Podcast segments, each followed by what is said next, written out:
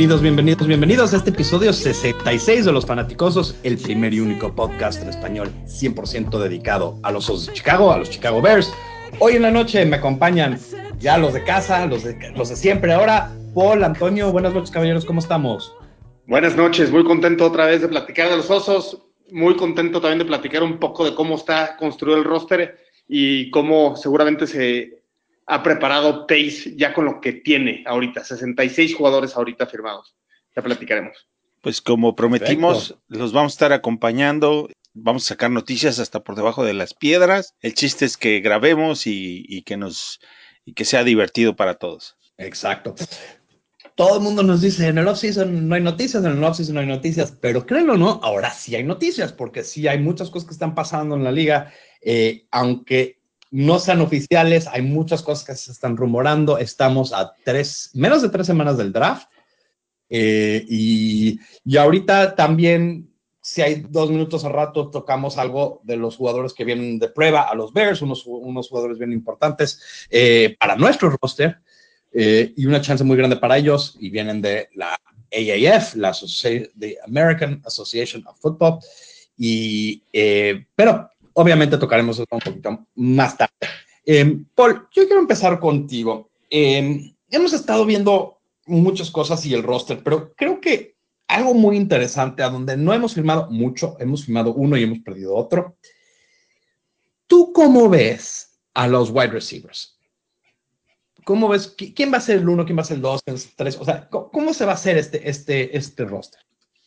Yo, creo que tenemos muy buena profundidad, aunque no tenemos top end talent. Y, obviamente Allen Robinson eh, sí, sí, se puede considerar como un receptor uno en la liga, pero no es un top ten en la liga. Entonces, sí, sí considero que hay muy buena profundidad. Para mí el número uno es Allen Robinson. Eh, número dos, yo pondría Anthony Miller eh, en vez de The Rocket, ¿no? Pero pero también siendo slot más Anthony Miller, tal vez sea considerado tercero, pero en la formación de Nagy, Anthony Miller va a estar ahí el 80% de los snaps, en mi opinión. Entonces pondría a Anthony Miller en segundo, a Taylor Gabriel en tercero, 5 millones de dólares, eh, un poco haciendo eco de episodios anteriores. No considero que se den solamente ah, para regresar patadas a Cordell Patterson, entonces considero que él es el cuarto eh, me, encantaría ver a Javon Wims ahí como quinto y dependiendo del año eh, pasarán el, corte 5 o 6, seguramente 6 que es lo más usual.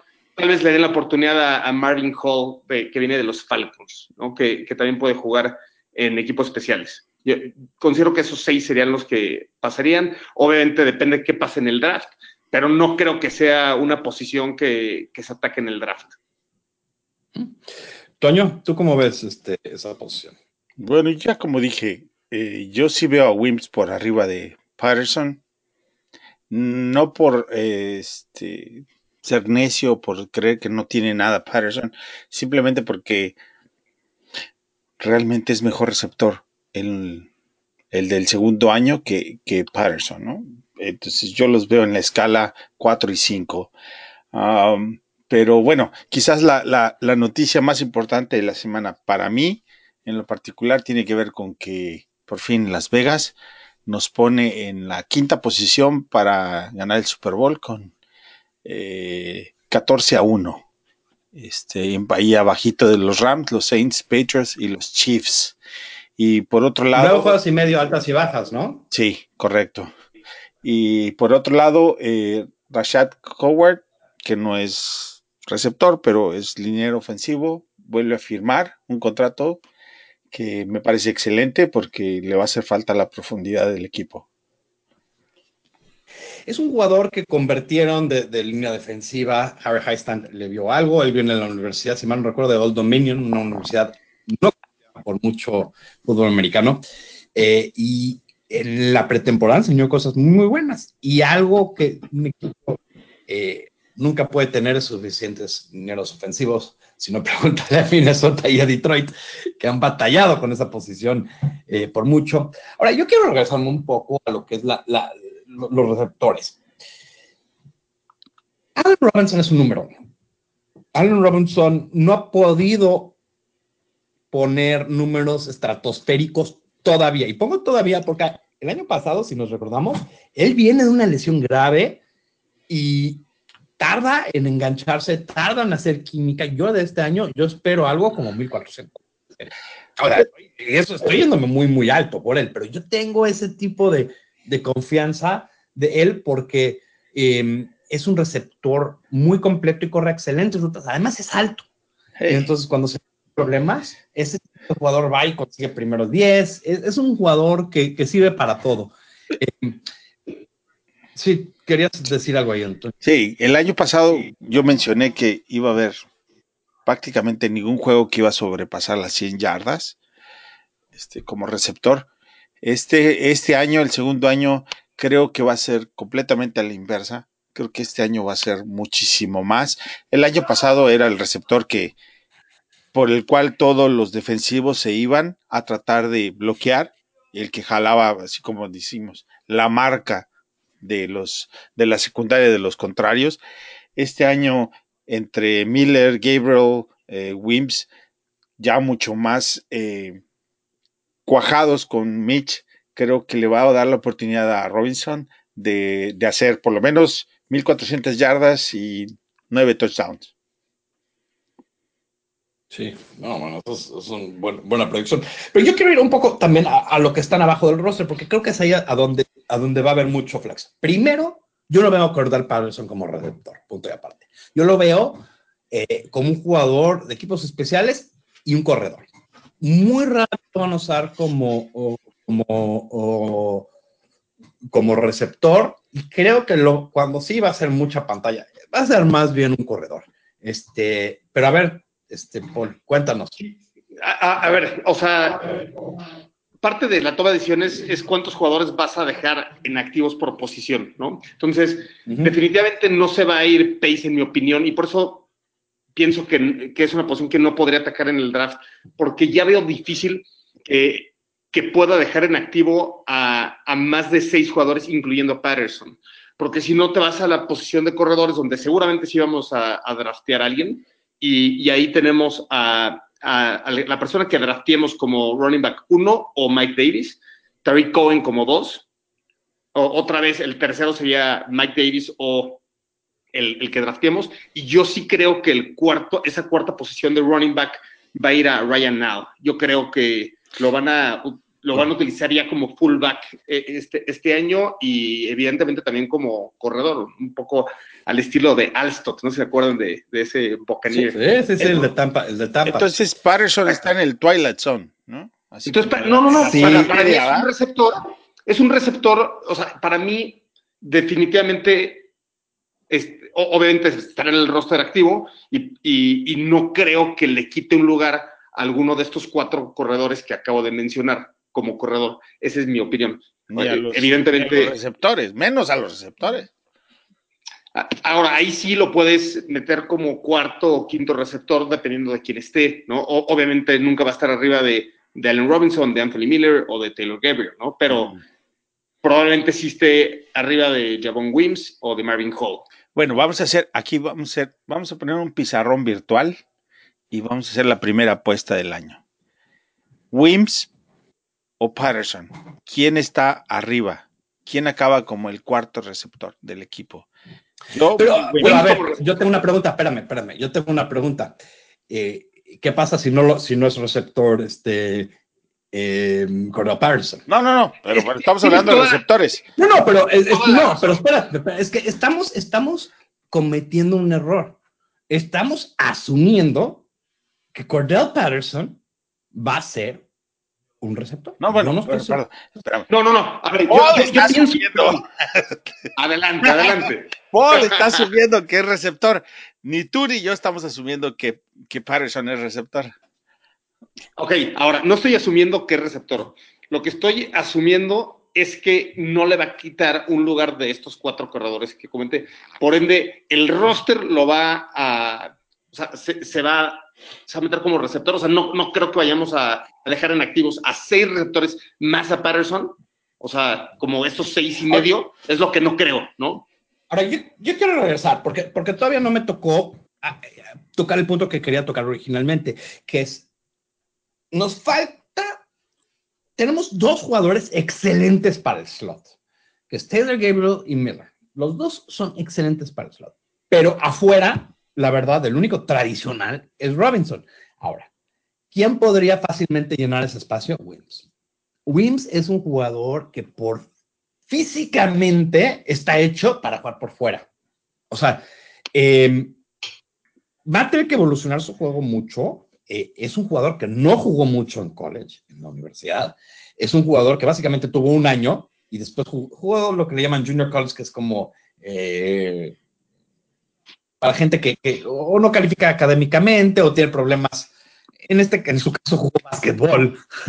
eh, y, y, entonces creo que creo que va a haber más campo, sí, pero creo que todavía le falta hasta otro año a él. Pero por creo, contra los vikingos. Podría ser un contra los vikingos. Creo que podría ser un Cam Fabulosamente contra los vikingos en el último creo juego. Creo que podría ser como Cam Meredith. Es, es ese tipo de jugador. Yo creo que es el Kevin No, a ver, White que, si, que no si se lastima, o sea, si se lastima Allen Robinson, por ejemplo, totalmente de acuerdo contigo, David. Eh, El, el, segundo a bordo con ese tipo de cuerpo, con ese tipo de possession, possession receiver, como dicen los americanos, ¿no? De un receptor de posesión, donde, donde puede ganar con el, con el cuerpo, donde puede hacer esos backs, donde puede agarrar la bola arriba, definitivamente sería el segundo, después de Allen Robinson. Entonces, totalmente de acuerdo que si se lastima Allen Robinson, sí le darían la oportunidad de tener esas jugadas como de posesión de receptor. Ahora, ¿qué, ¿qué, va a pasar, por ejemplo, con, digo, dije que no sé nada de la AAF, ¿no? Pero este receptor que fue increíble, ¿cómo se llama? Ross. ¿Qué pasa si... Ross ya firmó. Ah, ya firmó. Okay. no sé nada este, de la AAF. no, no, y, y, y, todo esto es muy fluido, ¿no? O sea, hoy firmaron, pero, eh, bueno, el primero en firmar, si mal no recuerdo, eh, eh, Ross firmó con los Panthers. Uh -huh. Ok. Y hubo otro que firmó también, ah, eh, Gilbert, el quarterback de los Apolos, firmó con Cleveland. Muy inteligente ahí, tener un, un quarterback. Eh, eh, Gilbert es un jugador muy interesante porque él saliendo del, del, high school era considerado el quarterback número uno. El quarterback número uno de high school, de la preparatoria. Eh, y, y hay otros muy interesantes jugadores de la AAF. Y, quiero, ahorita voy a tocar ese tema, pero nada más quiero acabar. Y este es en, lo que quería acabar y, y, y, se lo quería plantar a ustedes. Quedamos, Miller y Turbo son jugadores con habilidades muy similares. En esta, en esta ofensiva se pueden mover mucho y son piezas de, como de ajedrez, entonces no significa que nada más necesitas uno, ¿no? Puede, tener muchos es mucho. Pero ¿quién crees que tenga yardas y más touchdowns entre Miller y eh, Miller y Turbo. A ver, Toño. Miller. Rápido, conciso y listo. Miller. Paul. Sin duda, Miller.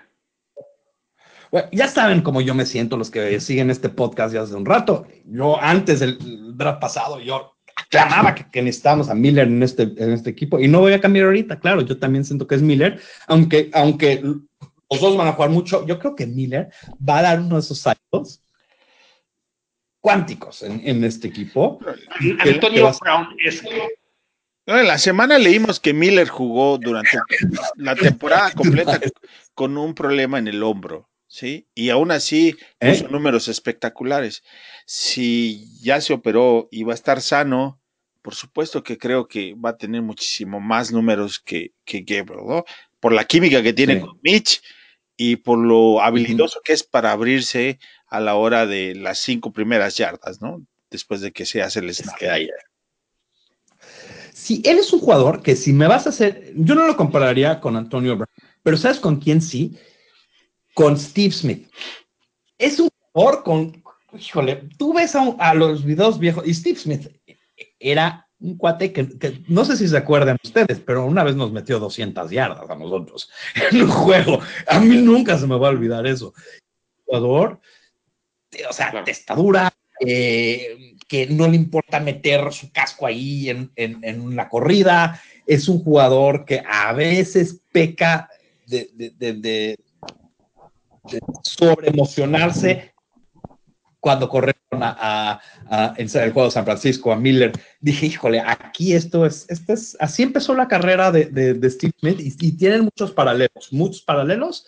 Y, y siento que, que, si tuviera que compararlo con alguien, sí sería Steve Smith, que créeme que hay muchas comparativos tener en esta liga que si te, te digan que eres como Steve Smith, Steve Smith, en mi opinión, tarde o temprano va a llegar al Salón de la Fama.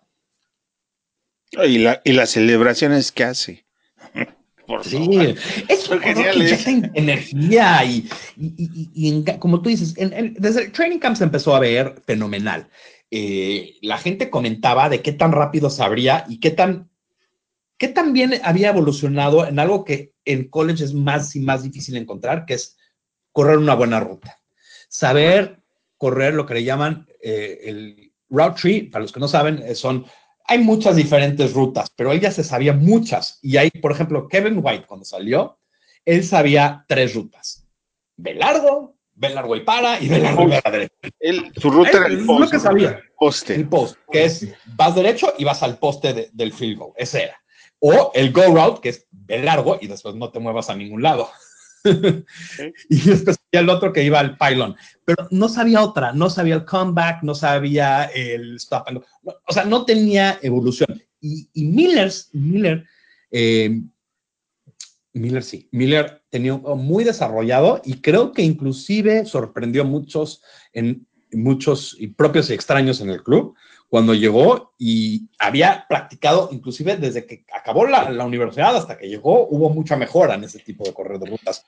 Y es algo que, que, que hay jugadores que tienen un instinto para hacer este tipo de rutas y hay otros que no más. Ahora, este, vale la pena mencionar que el, el cuerpo de receptores, eh, a excepción de Patterson, está eh, practicando este off-season con, con, nuestro coreback.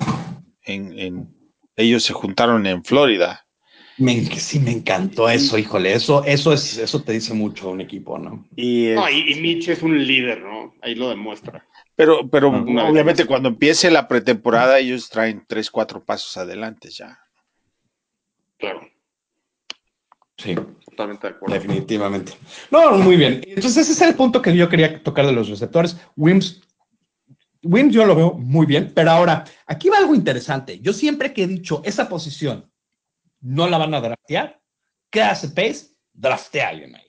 Entonces, yo no estaría seguro que no se draftea un receptor para calentar el ánimo ahí. No, estoy de acuerdo. Si, hay huecos en el roster, ahorita que, ahorita que ataquemos más posiciones, vamos a ver que sí hay huecos en el roster, en diferentes hay posiciones. Muchos huecos. Hay, hay, huecos. Pero Pace no hace, no draftea así. Sí, correcto. Hay huecos en la profundidad en el segundo y en el tercer equipo. Hay huecos. En la primera línea hay pocos huecos, prácticamente no hay huecos, seamos honestos. Pero en, en la segunda, sin las tercer, segundo equipo y tercer equipo sí hay algunos huecos. Y sobre todo, eh, podríamos, eh, parece increíble, pero creo que tiene más que ver con la defensiva que con, con la ofensiva, ¿no? No, claro, o sea, en, en corner y en safety hay unos huecos increíbles. Sí. Estoy de acuerdo. Y ya lo mencionaste, safety, cornerback, este, son posiciones que, que van, definitivamente creo que van al, al, draft, de ahí salen. Y el running back, si no sale el running back en la cuarta posición y sale en la quinta o la sexta, no me sorprendería tampoco, porque sí creo que van. Para mí, cornerback y safety tienen que ir tres y cuatro o cuatro y tres, como los quieres agarrar. O veamos lo grave de, los profundos, ¿no? De ese depth en los profundos. O sea, si se lastima a Mucamara, Fuller o, bueno, a Mucamara, Fuller por afuera, ahí la, opción es Tolliver. ¿no? Que fue undrafted el año pasado, ¿no?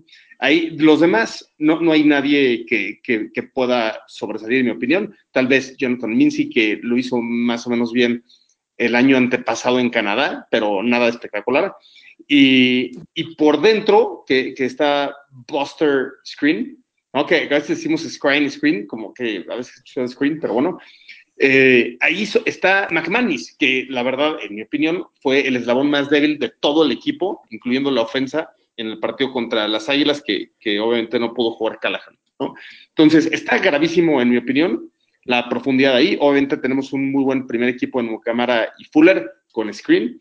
Y luego en safety también está gravísimo, ¿no? Porque sí tenemos muy claro a Eric Jackson y a Jaja como titulares, pero de ahí está Dion Bush, que también fue Houston. bastante problemático contra Eagles. Y luego tenemos a Houston muy... Carson, que no es, o sea, que es un jugador de equipos especiales. Entonces, para mí, ese segundo equipo de corner y de safety está gravísimo. Y yo por eso, casi que, y, y en el podcast anterior, o, o, o, en los últimos dos podcasts, he dicho, vamos a draftear ¿Eh? en, en, en, por lo menos dos de los primeros tres picks. Yo, yo creo que van a ser en, en profundos. De acuerdo. Y el otro es running back, ¿no? Yo, yo, creo que aquí tienes razón, creo que es la posición que si ves. Y, y, y no, no, lo importante de, de, ese tipo de posiciones es que por la naturaleza del juego se, se, se, lastiman esos jugadores, porque son más chiquitos y pegan más duro. Entonces, es la física, ¿no? O sea, sí. eh, por acción hay una reacción. Entonces, si, si, si, te pega un cuate de tres veces de tamaño, chances son que, que puedes, tarde o temprano, eh, tienes problemas en el cuerpo.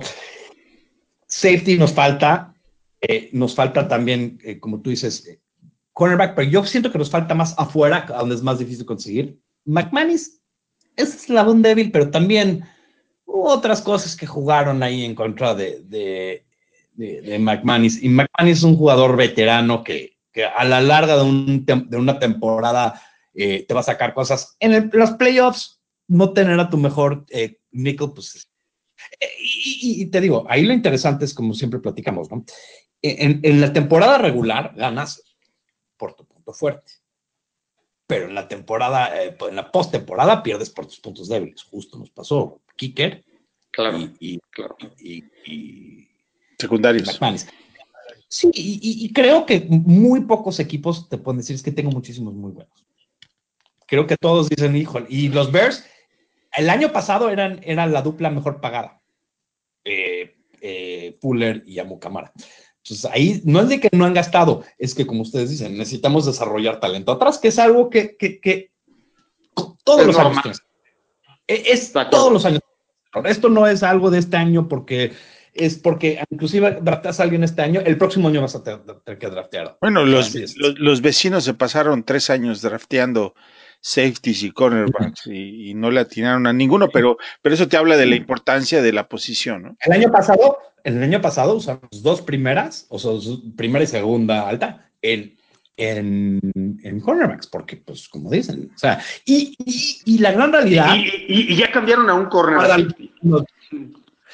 Sí, y lo que la gran realidad es que tardan eh, cornerbacks un año, por lo menos, en agarrarse, en empezar a jugar. Es que hay muchas. Sí. Es, un, hay mu es, es, una posición que tienes que saber la, la, parte sutil y es muy difícil aprender ese volumen de juego en un año. O sea, la NFL, los que creen, todo el mundo, nosotros vemos el, el, partido y decimos, bueno, es que básicamente es relativamente sencillo, ¿no? Es un año Pero de. Después de, es, es, un año de ver video, la verdad. Para ser honesto, es un sí. año de ver video. Claro. Por lo menos. Sí, muy, muy, muy, similar a, a, receptores, ¿no? Que, que tardan, claro. lo, lo, hablabas antes en este route. Dependiendo cuánta experiencia tienen, a veces sí. tarda dos tres años. Receptores todavía es más, porque receptores lo, tiene, el uno nada más rompe, el otro tiene que crear, y entonces incluye el coreback. Entonces hay muchas cosas que se tienen que dar ahí, y tú ves muchos receptores muy, muy buenos que se han tardado dos o tres Y hablando de receptores, ¿cómo ven, el, cómo ven el drama? Es, Ah, ya. Bueno, pero una cosa, perdón, una cosa rápida antes, es lo cual, lo que acabas de decir, David, hace más impresionante la temporada de Miller, ¿no? Donde llegó claro. primer año con solo un hombro este, healthy, ¿no? ¿Sí? ¿no? Y, y, hacer sí, siete touchdowns, etcétera, increíble su temporada.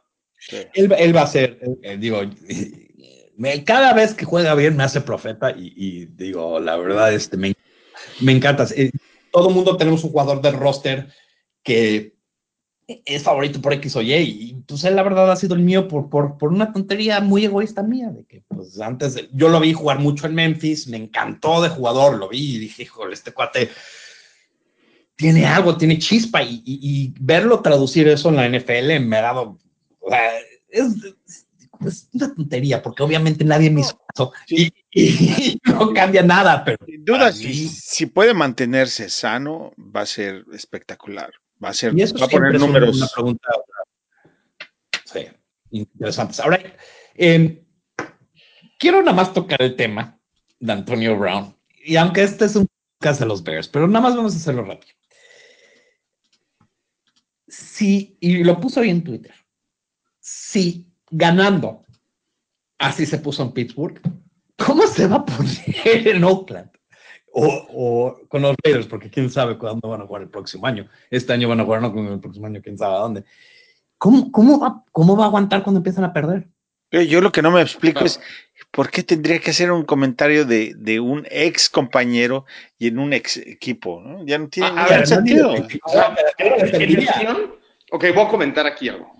Ah, no, no sé si se acuerdan que Yuyu, que para mí ha sido un jugador favorito de mis equipos de fantasy, no, siempre me ha dado muchísimo y, siempre lo he agarrado en rondas este, bastante ya tardías, ¿no? Y Yuyu dijo, justo cuando estaba pasando este tema de Antonio Brown, que no se presentó a un entrenamiento justo antes del partido, etcétera, un sábado antes del partido, en la última semana. Y él lo que dijo es, I'll be a Steeler for life, ¿no? O sea, un poco como que como aprovechando ese momentum de, de, gente en contra de Brown, como para él este, quedar, eh, lo hizo muy bien, ¿no? O sea, no, no, tiene nada de malo ser lealtad, al contrario. Yo creo que a todos nos encantaría que, que nuestros osos de Chicago digan eso de nuestro equipo, ¿no? Pero definitivamente Antonio Brown lo agarró del lado chueco y cada oportunidad que tiene le tira, ¿no? Y obviamente, qué, qué infantil de Antonio Brown hacerlo, ¿no? No tendría por qué estar pensando es en otro infantil. equipo. Infantil. Y la verdad es a mí ese tipo de actitud. Yo, mira, a Antonio Brown le va a ir bien, y esto va a sonar tonto, pero le va a ir bien hasta que no le va bien. Y el segundo que para de ir bien, porque pierden un juego, tienen un mal. Eso va a explotar. Esta relación Chucky. Y no, Carr es un excelente coreback, y creo que Carr es el único coreback que yo conozco que tiene la personalidad para, para lidiar con alguien como, como eh, como Antonio Brown. Pero Chucky no la tiene. Y ahí van a explotar cosas. Bueno, esta, esta, semana fue una, una total telenovela en la liga, ¿no? Entre, entre los vecinos de Quesolandia y, y Antonio Brown hoy. Es, es, es, increíble. Aquí voy, a tener, aquí voy a tener que poner mi pie. En este podcast no vamos a hablar de los Packers. a mí, si, si Sharon si, si Sharon Rodgers juega bien o mal, eh, y no, no me equivoqué de nombre, Sharon Rodgers, no me importa. Si explotan ellos como equipo, mejor tantito. A mí, la verdad.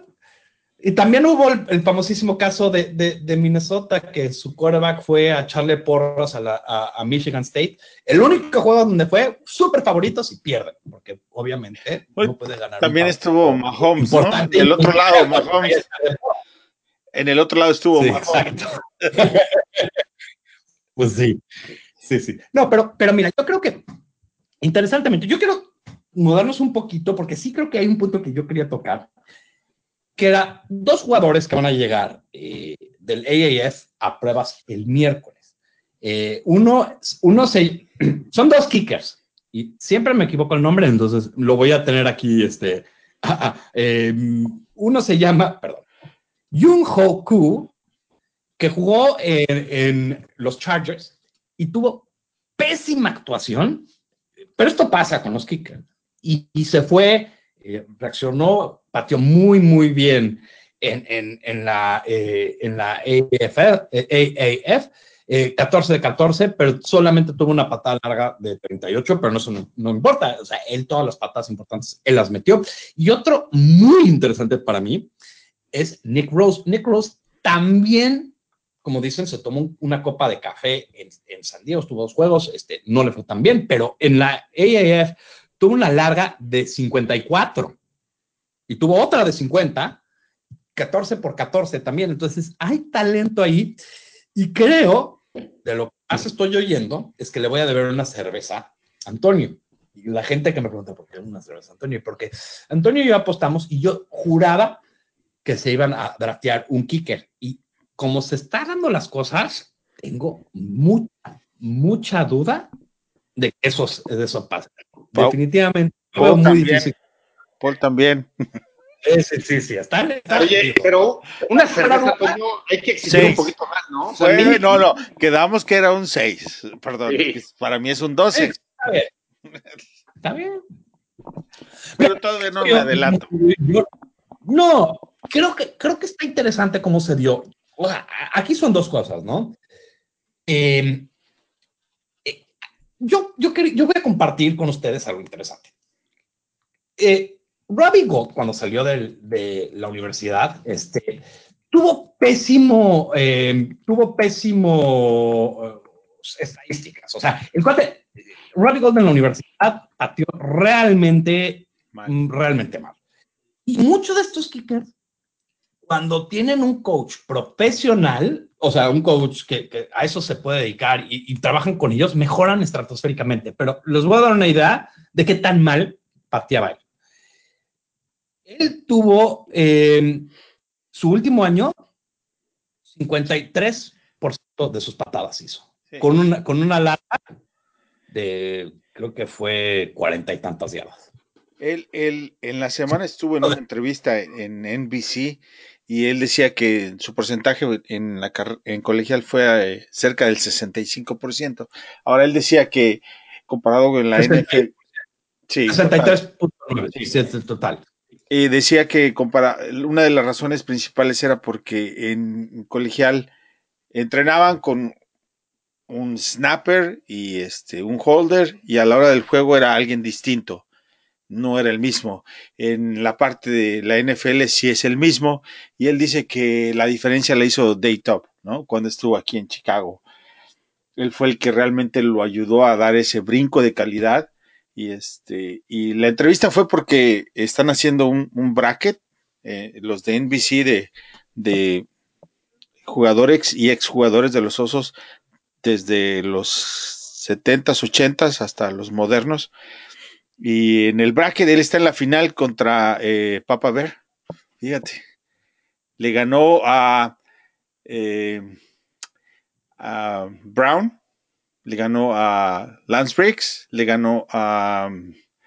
Eh, no, cuando no lo puso, tampoco hasta ese nivel. Ganó porque no, no, la no, gente no. lo quiere, porque lo Le ganó a. Pero es. eh, Vaya, él le apostó, hizo su, su movimiento, pero eso te habla de que la gente está, lo apoyó, lo, lo apoyó contra prácticamente Hall of Famers, ¿no? Entonces, Sí. está ahí en la final, Oye. le ganó a Nagy, le ganó a Nagy Oye, a en ver, semifinal. a ver, quiero comentar algo. Voy a comentar algo. La verdad, qué poca memoria tenemos los fans de, de los Osos de Chicago. No sé si se acuerdan, pero el año que Pace lo cortó, o sea, él perdió dos juegos, pero patadas de treinta y tantas Sí. yardas, ¿no? Yo, yo fui al de que- San Francisco, Eh, Él se merecía, se merecía ser cortado, esa es la verdad. Él se veía que estaba ya declinando y, y él se lo merecía, punto. Entonces, ahorita, en este efecto retrovisor, él lo dijo, ¿no? Que me haya cortado Chicago para mí fue, me, me hizo entrenar el, el, triple, me hizo enfocarme más, me hizo cambiar también. Y por eso renació con, con Gigantes y después con San Francisco. Entonces, la, la, verdad le, le, echamos un poco la culpa a Pace, pero él hizo lo que tenía que hacer después de un año desastroso donde sí perdió dos o tres juegos, lo cual obviamente nos ayudó a poder agarrar a, a Floyd, ¿no? A Leonard Floyd el, el, siguiente año. Ahora, la verdad es que quien lo corrió fue Fox y no Pace. ¿verdad? Sí, pero yo estoy en récord y todo el mundo se equivoca, ¿no? Yo, yo, yo, cuando lo cortaron, dije, es el kicker que más está ganando y no está pateando bien. Necesitamos algo bueno. Y yo aprendí algo también ahí, creo que Pace aprendió algo bueno ahí. Eh, que a veces hay que tener un poco más de paciencia. Ahora, híjole, ¿qué aprendimos de, de, de Parky? Que hay, que hay, jugadores que nada más no tienen la talla. Tienes que saber si de veras tienen la, la fortaleza mental. Y creo que cómo está haciendo estas, este, estas pruebas de tener a todos en un día y decir, a ver, ¿quién se gana la cosa? Y el que gane, aunque sea el, el de menos renombre, se lleva la cosa. Creo que eso es una manera interesante de aplicar la presión y, y cómo evaluar presión. Otra cosa interesante que dijo este Gold a la hora de patear durante la entrevista, porque le preguntaron sobre el tema, es que él siempre se coloca por afuera del poste a la hora de patear. Así casi casi como mm. los de soccer cuando van a patear un penal que están casi casi a, al lado de la pelota, un poquito más sí. al, en paralelo a la pelota, porque eso hacía que los vientos del lago, a la hora de patear, él siempre le, le alineaba, trataba de alinear hacia el, to, hacia el poste y su posición inicial era del lado de afuera del poste, solamente dos pasos, que eso fue lo que Daytop le enseñó, porque él lo convirtió de un, un kicker de, de, tres, de three steps a dos pasos, ¿no? Entonces, pues a lo mejor lo sin duda, Daytop, sin duda, es el mejor coach de equipos especiales, igual y de la historia de esta liga. Eh, y, y, y, también, sin duda, Emery es el peor general manager que, que, ha existido en la historia del NFL, ¿no? O sea, ¿cómo no, sacó? O sea, ¿cómo Pero sacó a todo? O sea, ¿cómo? No, no, no, no, no. Qué bruto. No sé. Todo, todo, eh, Andy Reid muy inteligentemente vio claro. a brincó. Eh, y, y, si ves el, el cambio de un año a otro, que era Chicago, cómo baja la, el equipo especial y sube el equipo de, de, de, Kansas City de un año para otro. O sea, era que tenía la mano eh, y, y, creo que es de los, de los entrenadores que, que, que más dolió perder. Por eso, mismo, no por eso mismo creo que la llegada de Patterson no significa que necesariamente vamos a ser mejores, porque es el chef con los mismos ingredientes, si es capaz de bueno, producir el mejor pero, platillo. No, es, es, pupilo de Toba, además, ¿eh? Eso. Sí, pero es malo. Ya, ya, ya bueno, no es, perdón, no quiero decir que sea malo. No ha dado los resultados necesarios. Ya estuve en, en Cleveland muchos años. Y, y, aquí. No, aquí en Chicago, yo no voy a hablar de Cleveland porque, pues ahí, obviamente, eh, ahí creo que sí era, claro. no había el talento suficiente pero aquí su primer año fue desastroso, desastroso, desastroso. Entonces, y tiene un cambio muy grande o él, o él, él no puede seguir.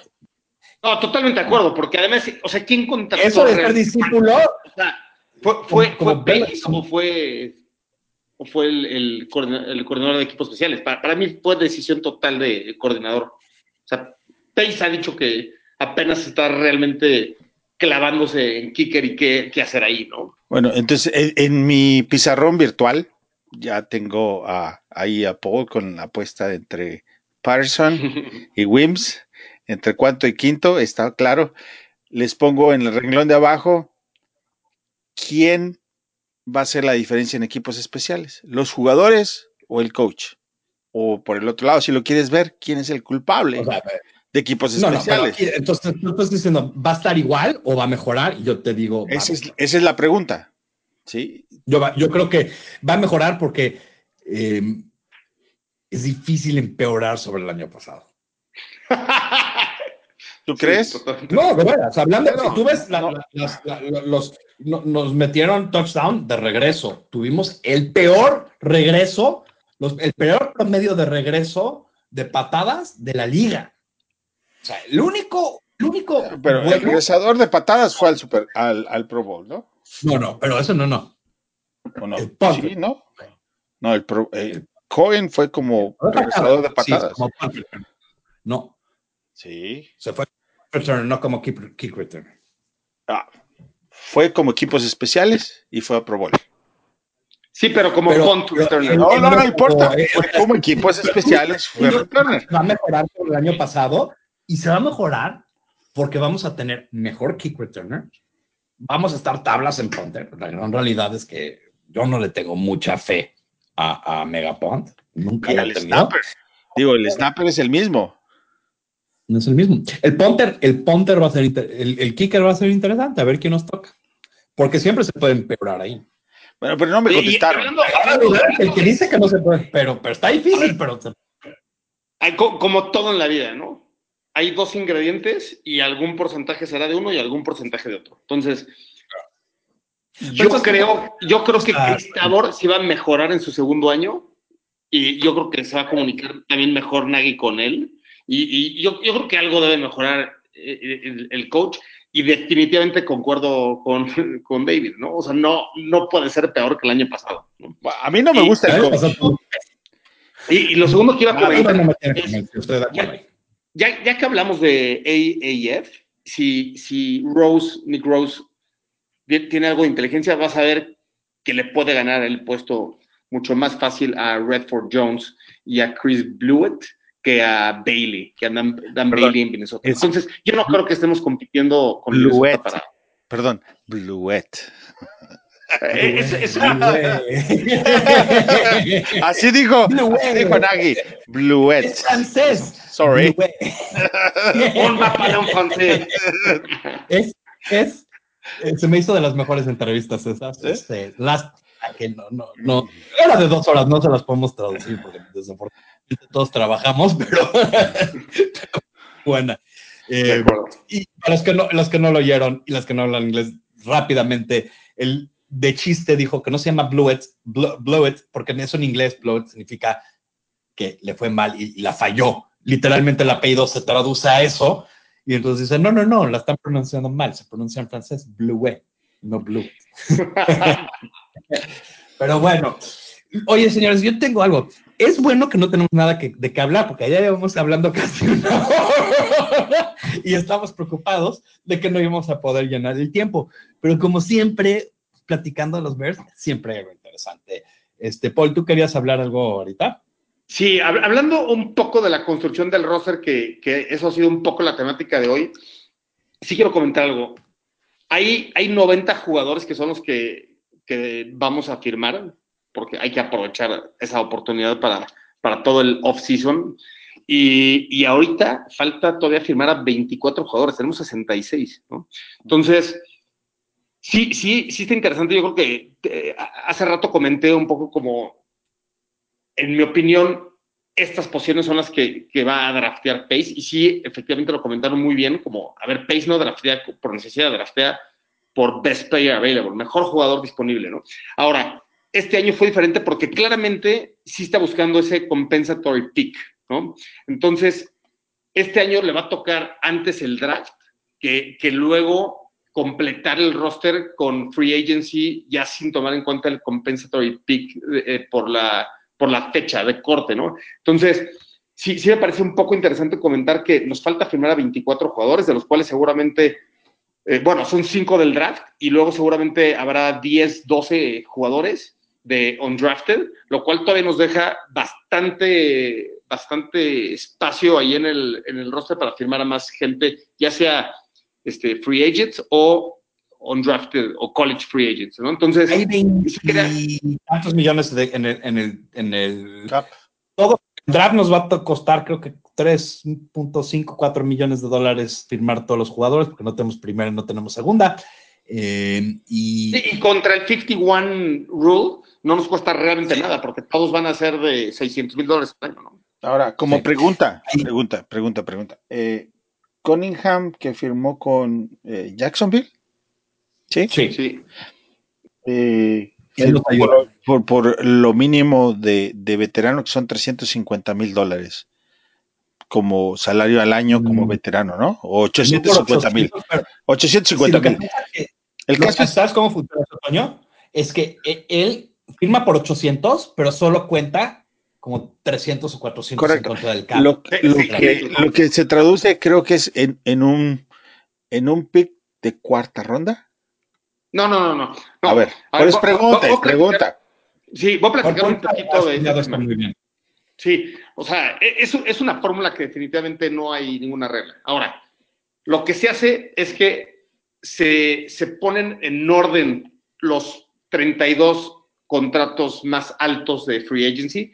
Y, y, otra vez, aquí no estoy con, tomando en cuenta ahorita cosas que que, se toman en cuenta después del año, ¿no? Donde se toma en cuenta este, post-season awards, este, qué tanto jugó, si se lastimó o no, etcétera. Ahora, sin tomar en cuenta eso que está ahorita fuera del control, se toman en cuenta los 32 mejores contratos y se descartan los equipos que han firmado más free agents a, los que han dejado ir. Entonces, a final del día quedan los 32 contratos más altos de estos, generalmente son 14 a 16 equipos este, que tienen estos 32 contratos eh, de, agentes libres que dejaron ir. Y históricamente, el más bajo, el, de 30, el número 32, acaba estando en 2.5 millones de dólares, ¿no? Entonces, eh, eh, anuales, ¿no? En promedio anuales, donde el más alto generalmente está sobre los 20 millones de dólares anuales y, en orden, ¿no? Entonces, es, es esta esta como lista nos, nos, empieza a dar rangos, ¿no? Donde generalmente los que, los que por 15 a 20 millones de dólares son de tercera ronda, los que firman entre 8, creo que en este caso fue 8 y medio, que fue el caso de Amos, fue el más bajo de cuarta ronda, ¿no? Y, y luego, por ejemplo, el de, el de Callahan, Callahan calificaría como uno de quinta ronda. Ahora, el tema es que también nosotros firmamos a cuatro free agents y dejamos ir a cinco. Entonces, y, perdón, o sea, hemos firmado más y hemos dejado ir más, pero no cuentan para esta fórmula los que fueron cortados y tampoco cuentan para esta fórmula este, los siguientes 32 contratos. Es, está un poco complicado, ¿no? Entonces, básicamente, o sea, básicamente para que cuente contra esta fórmula, este tema de firmados y, de, y dejado ir, los contratos deben de ser arriba de un millón de dólares. Básicamente esa es la regla. ¿no? Pero lo que, yo le es que Cunningham podría traducirse en, una cuarta ronda de compensatorio. ah, perdón. Compensatorio. en, todo caso, que estos siguientes 32 contratos, no, o sea, el, el, 32, que, que en realidad es el 64, no sea un millón de dólares y este año baje a 850 mil, que puede ser por cómo se dio Free Agency este año, pudiera ser, liberaría el, el, pick de, de, Callahan. Ahora, el mismo caso tenemos con Whitman y el mismo caso tenemos con Daniel Brown. O sea, ya no, o sea, ya no necesitaríamos, por ejemplo, de, de este, de Cunningham. ¿no? Creo, creo, que Whitman fue el más alto en 950 mil, 960 mil dólares. Yo lo único tal, vez, tal vez con Whitman tenemos suerte y liberaría la quinta de Callahan, lo cual sería idóneo, ¿no? Es que que si con Cunningham te dan una cuarta ronda, se va a armar Troya, ¿no? Va a arder Troya completamente, porque si Jordan Howard se fue por una sexta y Cunningham te da una cuarta, va a, arder, va a haber fuego por todos lados. sí, pero entiendo lo que tú dices. No, te, espera el otro contrato para que puedas llegar. Y al final del, día, eh, no vamos a saber hasta el final de la próxima temporada. Así es esto. No interesante por primera vez, creo, si mal no recuerdo, en 10 años vamos a tener un pick compensatorio, que significa que estamos armando el roster ya eh, usando el draft y ya no tanto en agencia libre. Esto es algo que, que llevamos, esto se ha perpetuado y hemos sido un equipo malo y resulta ser que ahora somos buenos, ahora estamos armando por el draft, no es por error. Pues yo sí quiero ver, y no se me va a olvidar, y también lo voy a anotar en el pizarrón virtual. Mira, está grabado, no apuntes nada. se, se van a oír estas cosas dos veces. Ya estamos. Yo, eh, hay varias apuestitas. Eh, yo ya estoy dando una por, por perdida y le voy a. Y, no sé si hay descuento por pronto pago, pero veremos. Siempre hay descuento por pronto pago. A ver. Pero no, pues ahí quién sabe. Mira, la verdad es que nadie sabe lo que va a pasar con Patriarcas. ¿Hay otro tema que quieren tocar, señores? Y con eso le vamos a dar mate a esta, eh, este episodio que se supone que iba a ser de los más cortos y acabó siendo igual de largo que todos los demás, porque la verdad, si hay algo que nos encanta es hablar de los osos de Chicago. Esperemos que a ustedes les guste oír tanto como a nosotros nos gusta hablar. Este, vamos a cerrar, como siempre cerramos, con, dando los, los twitters de todos. Este, ¿Cuál es tu Twitter? Osos Chicago, ahí los espero y podemos interactuar en Twitter. Perfectísimo. Y ahí, si tienen preguntas específicas, creo que es muy buen lugar para preguntarle sobre estos picks compensatorios, que, es una situación complicada, pero sí la, sí, sí la explicó muy, muy bien en, en, este podcast. Toño, ¿cuál es tu, tu, Twitter? arroba IM Contreras y este, cualquier plática, comentario a favor o en contra, ahí estamos. Y el mío es arroba Bearsmexi, pero me pueden encontrar como Bears en español. También eh, estamos usando ya eh, la cuenta de fanaticosos.com eh, para lanzar todos estos. Si quieren interactuar ahí, también podemos. Básicamente, y, cualquier otro de los fanáticos que no estuvieron al aire hoy, también sé que les encanta hablar, entonces este, les pueden preguntar cualquier cosa. Y los dejamos, como siempre, los dejamos con la frase más célebre: Bear down, Chicago Bears. Bear down.